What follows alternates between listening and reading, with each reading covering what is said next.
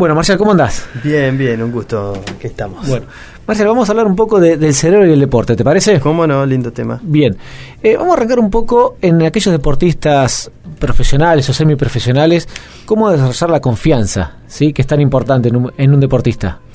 Sí, sí. bueno, en realidad este, uno imagina que esto de la confianza pudiera ser este, necesario sobre todo en los deportistas amateurs. Sin embargo, el deportista de alto rendimiento que está siempre con una competencia muy exigente eh, tiene eh, visitas frecuentes con el fracaso, ¿no? Entonces, eh, ese fracaso muchas veces suele bajar la autoestima, ¿no? Eh, entonces hay que trabajarlo bastante eh, para que puedan mantenerse en el más alto nivel. Cuando nosotros pensamos de nosotros que ya no podemos, que no podemos superarnos, este, que, los demás realmente nos han superado, bueno, todos nuestros recursos neurales hacen que justamente demos lo peor. Entonces, lo que tenemos que hacer es cómo revertir la situación, sobre todo en un eh, escenario de mucha de muchos fracasos, ¿no? ¿Cómo hacemos para construir el próximo éxito? Porque el cerebro, sobre todo, eh, para aprender y, desarrollarse necesita ir de éxito en éxito. Esto, esto lo dijo muy bien Jan Robertson. Entonces la pregunta es cómo hacemos para desarrollarlo. En el ámbito del aprendizaje el éxito lo podemos fabricar, construir deliberadamente, ajustando los desafíos a las capacidades. ¿no? Pero en alto rendimiento no, este, la competencia manda. Manda, exactamente. Entonces ahí es donde tenemos que empezar a, usar todo nuestra, nuestro arsenal de recursos eh, y tiene que ver mucho con eh, darle una nueva mirada, eh, transformarse personalmente, eh, sobre todo no, no pensar tanto en el entorno, sino en uno mismo. Y ahí es donde recurrimos a, por ejemplo, a la meditación, pero la meditación no es la meditación, sino distintos tipos de meditación, ¿no? Si no sería muy reduccionista esto. A, a ejemplificarnos un poco para aquellos que, no estamos tanto en el tema. Por ejemplo, eh, uno puede practicar la atención focalizada, con lo cual mejora mucho el nivel de atención, la concentración durante el entrenamiento o una competencia, ¿no? Cosa que es muy buena. Eh, puede bajar mucho el nivel de estrés, pero también si hacemos una meditación en conciencia plena, lo que hacemos es eh, tratar de manejar los pensamientos eh, intrusivos que nos agobian, que nos preocupan el por el futuro o por lo que nos pasó. Entonces eso es otro tipo de meditación. ¿no? Fíjate qué curioso, en el bloque anterior hablamos con Martín Cañeque, que es eh, experto en liderazgo, y hablábamos de los empresarios, y hablábamos de la importancia de la meditación también en el ámbito empresarial. La meditación cómo es importante en todos los ámbitos, en el deportivo, en el empresarial, en la vida personal. Sí, sí, sí. Sí, realmente, eh, además en el ámbito de las empresas, eh, que también trabajo bastante con eso. De hecho, la semana pasada estuve con una empresa en Buenos Aires eh, haciendo una jornada entera. Eh, el tema es el siguiente, muchas veces nos olvidamos que la gente de empresa es tomadora de decisiones y que las decisiones tienen un origen y un sustrato eh, subcortical emocional. Entonces, cuando nosotros desestimamos el nivel de estrés que tienen nuestros empleados, lo único que estamos haciendo es eh, inconscientemente generar un grupo de gente que toma malas decisiones. Claro. Está clarísimo. Entonces, ¿y qué pasa? Como no podemos modelar eh, eh, la relación entre una decisión y los efectos, o nos parece que esas decisiones son las que toman y no imaginamos que podrían tomar mejores decisiones, lo absorbe todo la rentabilidad de la organización. Y, sin darnos cuenta. Entonces, no hacemos nada. Pero o en la falta de delegación, perdóname que te diga, también, ¿no? exactamente. O sea, él no puede tomar buenas decisiones, entonces las tomo yo. Claro, correcto. y asumimos que algo le pasa y no sabemos qué. Y, nos parece que es un problema de él solo y que la organización no tiene responsabilidades. Y las tiene, sobre todo a nivel de los líderes. Claro, sí, sí, sí. sí. Eh, y volviendo a la, confianza en el deportista, eh, ¿qué tan difícil es o, cómo se hace más que tan difícil es cuando un deportista profesional hmm. pierde la confianza? Bueno, en primer Además de la meditación, ¿no? Que es lo que hablamos. Sí. En primer lugar, analizamos eh, las situaciones que él vive, las emociones que él vive, y empezamos a, hacer un análisis de qué es lo que le está pasando en el cerebro a él. Y cuando comprendemos que eh, estas respuestas que da el cerebro son un poquito desajustadas poco adaptativas para estos tiempos, digamos. Eran muy buenas eh, adaptándose a, escenarios de hace 150.000 años donde era, esto era muy distinto. Pero la evolución también nos dio dos cosas. Por un lado nos dio una corteza cerebral, lóbulos prefrontales con una tremenda capacidad creativa para, para, llegar al nivel de tecnología que tenemos hoy, pero no, no nos dio buenas herramientas para manejar los efectos de esas tecnologías y de los desafíos y de los estilos sociales que, que, que, en los que vivimos hoy. Entonces, eh, lo primero que hacemos es ese análisis, porque la sola comprensión del deportista de qué es lo que le pasa en su cerebro y saber que son respuestas eh, poco ajustadas a la modernidad, los hace verse como, bueno, menos responsables ¿no? de sus estados emocionales. Entonces, ahí es donde primero lo que hacemos es aliviarles el estrés. Cuando ya se les alivia el estrés, empezamos a ver qué otras herramientas hay. Entonces empezamos a hablar de qué nivel de autonomía realmente tienen y posiblemente descubran que no tienen mucha autonomía, ¿sí? O qué grado de realmente maestría tienen o de dominio de, su disciplina. A veces eh, surge que les falta alguna capacidad porque los tiempos de la competencia no les dejan adquirirla, ¿sí? Eh, ¿Qué sentido tiene para ellos todo lo que hacen en el día a día, más allá del deporte que practican? Entonces empezamos de manera muy concreta a trabajar cada uno de estos aspectos que apuntan a que el deportista pueda volver a fluir él en el deporte, fluir en este en el concepto que le dio el psicólogo que acuñó el término, que tiene que ver con con ese disfrute que nos provoca el deporte, a bajar esa excesiva incertidumbre que a veces tiene eh, eh, la competencia, que en vez de dejarnos en nuestro mejor estado cognitivo para resolver situaciones, nos abruma, nos agobia y nos deja en el peor estado. ¿no? Entonces, se trata de desarrollar deportistas inteligentes, entre comillas, no es que no lo sean, pero con una nueva inteligencia, que es un mayor autoconocimiento de sus recursos neurales para saber cuándo y cómo usarlos.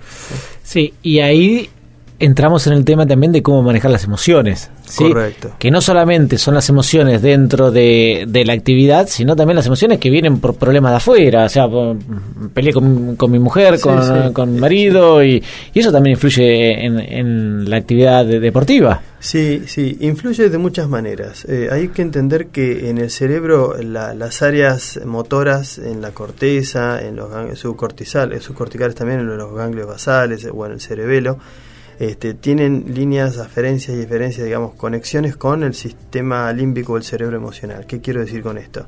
Que las emociones afectan el rendimiento motor. No es una cuestión tan solo psicológica y de creencias, sino que yo en una situación este, adversa, con mucha presión, ya sea por, por, la hinchada, por mis compañeros, por el técnico, por mi familia, este, él, él puede errar un penal como Messi. Claro. ¿No? Esas cosas pueden pasar. ¿Por qué? Porque el, el cerebelo no realimentó las señales de cómo estoy ejecutando el movimiento y lo tiré arriba. Entonces, hay que entender que las implicancias son mucho más que en, en, en, lo psicológico. Sí, sí, pasa lo físico. Pasa lo físico, está todo entrelazado. Sí, que eso antes no se pensaba. Claro, claro, eh, lo disociábamos más. Exactamente. Parecía el músculo por un lado y el cerebro por otro, pero no teníamos muy claro para qué era el cerebro. ¿no? Eh, y hoy sabemos que es básicamente el cerebro, ¿no? porque es, desde ahí donde salen las señales para accionar los músculos. Ah, me hacías acordar a, mm, en, el libro de, Daniel Kahneman, premio ah. Nobel de Economía y psicólogo, y que eh, en mi terquedad discrepo en algo. Él habla de, en algún caso, obviamente él tiene razón, pero yo discrepo igual. ¿eh? ¿eh? no, habla de, eh, yo como jugador de básquet, tomo un ejemplo, que él dice el, el, síndrome de la mano caliente, y él dice que no existe ese tal síndrome en el básquet, sino él dice que en definitiva es una regresión a la media, o sea, por ahí puedo errar cuatro triples seguidos porque después voy a meter cuatro triples seguidos, ¿sí? Eh, y yo en eso discrepo, porque a ver, el jugador se tiene, un poco lo que vos decís, se tiene la confianza en un momento y dice, dame la pelota a mí porque yo voy a meter tres triples seguidos, cuatro triples seguidos en un partido.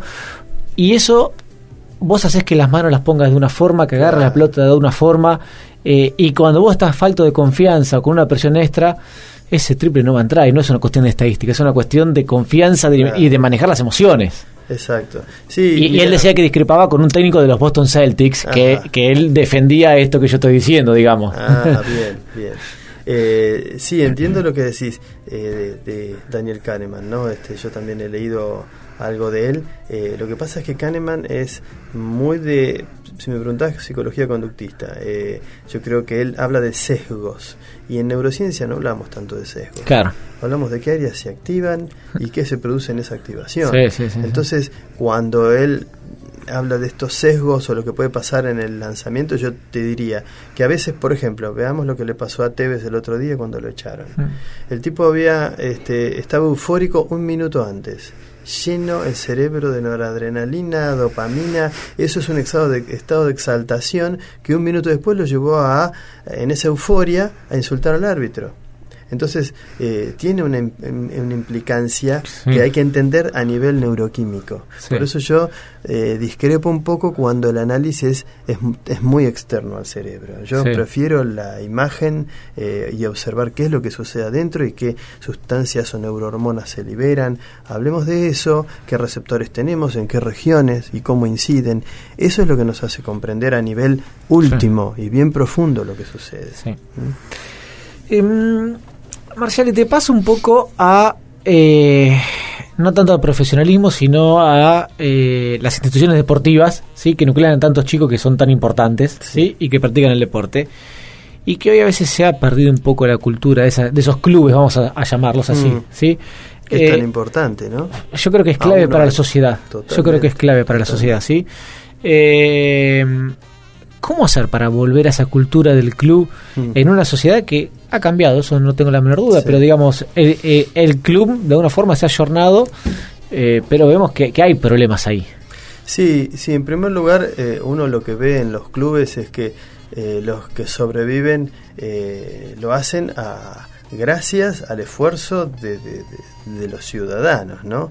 Que no reciben ningún apoyo económico y se las rebuscan y dejan las vidas. Y yo te hablo desde mi propia experiencia como dirigente en, el ámbito del atletismo. yo me cansé de poner plata de mi bolsillo, ah, hasta que un día dije, si sigo poniendo plata, no vivo yo. Y me fui. Porque además eh, el entorno social entiende que si ya uno puso, tiene que seguir poniendo. Donde deja de poner, algo raro hay. Entonces, eh, pero no pueden funcionar así, porque son de corto plazo. Entonces, Sin duda. Eh, es, es, bueno lo que vos decís, yo coincido que los clubes son fundamentales, tienen que seguir existiendo y me parece que necesitan un, apoyo, un mayor apoyo de los gobiernos para funcionar.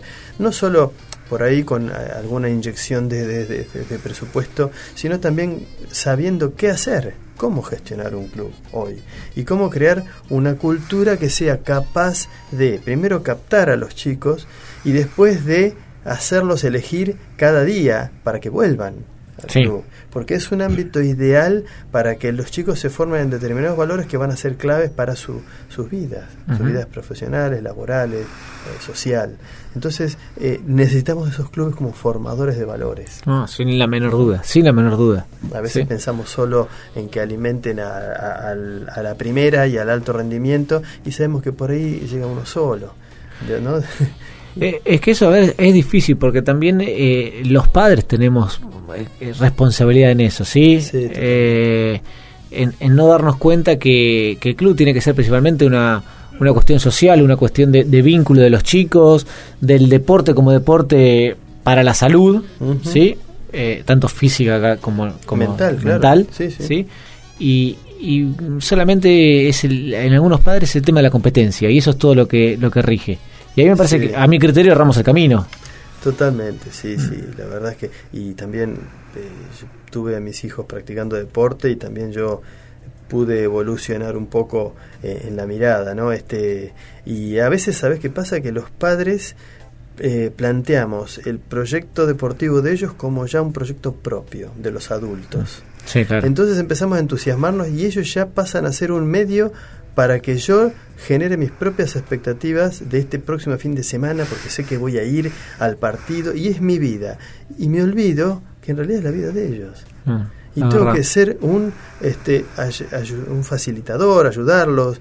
Este, hay que salir un poquito de este aferramiento propio, de esta estimación propia exacerbada que tenemos las personas, pero para eso hace falta mucha sabiduría y no es lo que sobra ¿no? sí no, y además volvemos al tema de las emociones y de, la presión que le vamos inculcando a los chicos desde muy chicos justamente exactamente sí sí pobrecito este lo sufren, de hecho terminan muchos abandonando, más que nada por ese estrés. Claro. Eh, y a veces eh, también porque ellos mismos se ven inferiores a otros porque parece ser que los únicos valores que priman son los de las aptitudes físicas ¿no? o técnicas, sin saber que tiene que haber un juego ahí.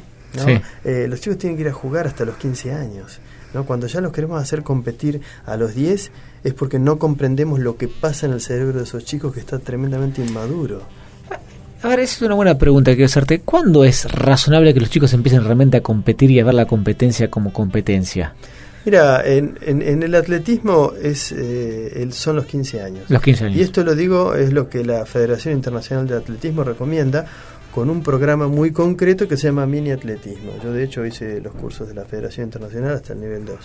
Y, y lo que ellos promueven es justamente que hasta los 15 años el atletismo es un juego. Y lo diseñan con inclusive implementos y, y competencias que son más juegos que competencia, se tiende mucho al equipo, porque al chico le gusta sociabilizar, entonces competir en equipo pasa a ser más un juego que una competencia, eh, en vez de tirar una jabalina tiran como una, un elemento de, parecido, pero que vuela, entonces eh, eh, digamos, no es solo con, con palabras, sino con hechos, que el mini atletismo es un juego mm. y es más fácil mantenerlos. Claro, este, Por eso yo te diría, los 15 años es recién la edad en la que tenemos que empezar a a mirar la competencia. Eh, ¿Qué tan importante es el deporte en nuestro cerebro? Eh, el practicar deporte, y ahí no me voy al profesionalismo, voy a, a, cualquiera persona que está en su oficina y que después quizás quiera correr eh, o hacer alguna actividad, ¿no? Bueno, los beneficios son realmente múltiples, ¿no? Sí. a ver, para la calidad de vida tenemos que pensar en el estilo de vida que llevamos el estilo de vida a veces es de elevado estrés. Es poco equilibrado, ¿no? Este, este, nos, volcamos mucho hacia una actividad u otra. El deporte tiene que existir de manera equilibrada, eh, no hace falta que, que, sea, se le dedique tantas horas, con muy poco alcanza, pero las implicancias tienen que ver, por ejemplo, con que cuando eh, practicamos un ejercicio aeróbico liberamos una sustancia que se llama BDNF, que es el factor neurotrófico, que nos mejora la neuroplasticidad, esto es la capacidad del cerebro para producir nuevos aprendizajes. Entonces un chico que está en la etapa de escolarización debe practicar un deporte y que sea un juego para que no quiera dejarlo. Impecable. Entonces eso lo tienen que saber eh, las escuelas, eh, lo tienen que saber los clubes y lo tienen que saber los padres. Tampoco hay que castigarlos a los chicos con el deporte cuando no rinden en la escuela, porque es todo un complemento, es un todo. ¿sí? Sí, sí, Entonces, eso por un lado. Ahora, para los tiene otras muchos otros beneficios, más allá de la oxigenación que nos provee a las células para un mejor funcionamiento, que, liberamos endorfinas, porque cuando eh, eh, digamos, practicamos un deporte, estresamos el cuerpo, se liberan endorfinas, todo lo que eso nos provoca, el bienestar que nos produce. Es que eso, cuando uno hace un deporte, eh, uno capaz que está muy cansado, pero se siente bien. ¿Viste? Es así, es así. Y bueno, nos cambia la neuroquímica, ah. eso es lo que pasa. y bueno, y a nivel este, ya adulto tiene que ver con muchas otras cuestiones, más allá de todas las variables clínicas de la salud, tiene que ver con, por ejemplo, que promueve la neurogénesis. A partir de los 25 años la muerte neuronal comienza, ¿sí? Eh, si queremos mantenernos con un buen este eh, inventario de neuronas, eh, el deporte nos ayuda al nacimiento de nuevas neuronas. Entonces, también está bueno. Está bueno. Bueno, Marcial, te agradecemos muchísimo por la visita. Fue un placer hablar con vos. Un gusto, ¿Eh? un gusto. Siempre es lindo hablar de estos temas. Muy bueno, gracias. Acaba de pasar Marcial Pérez hablando un poco de, deporte y, y el cerebro.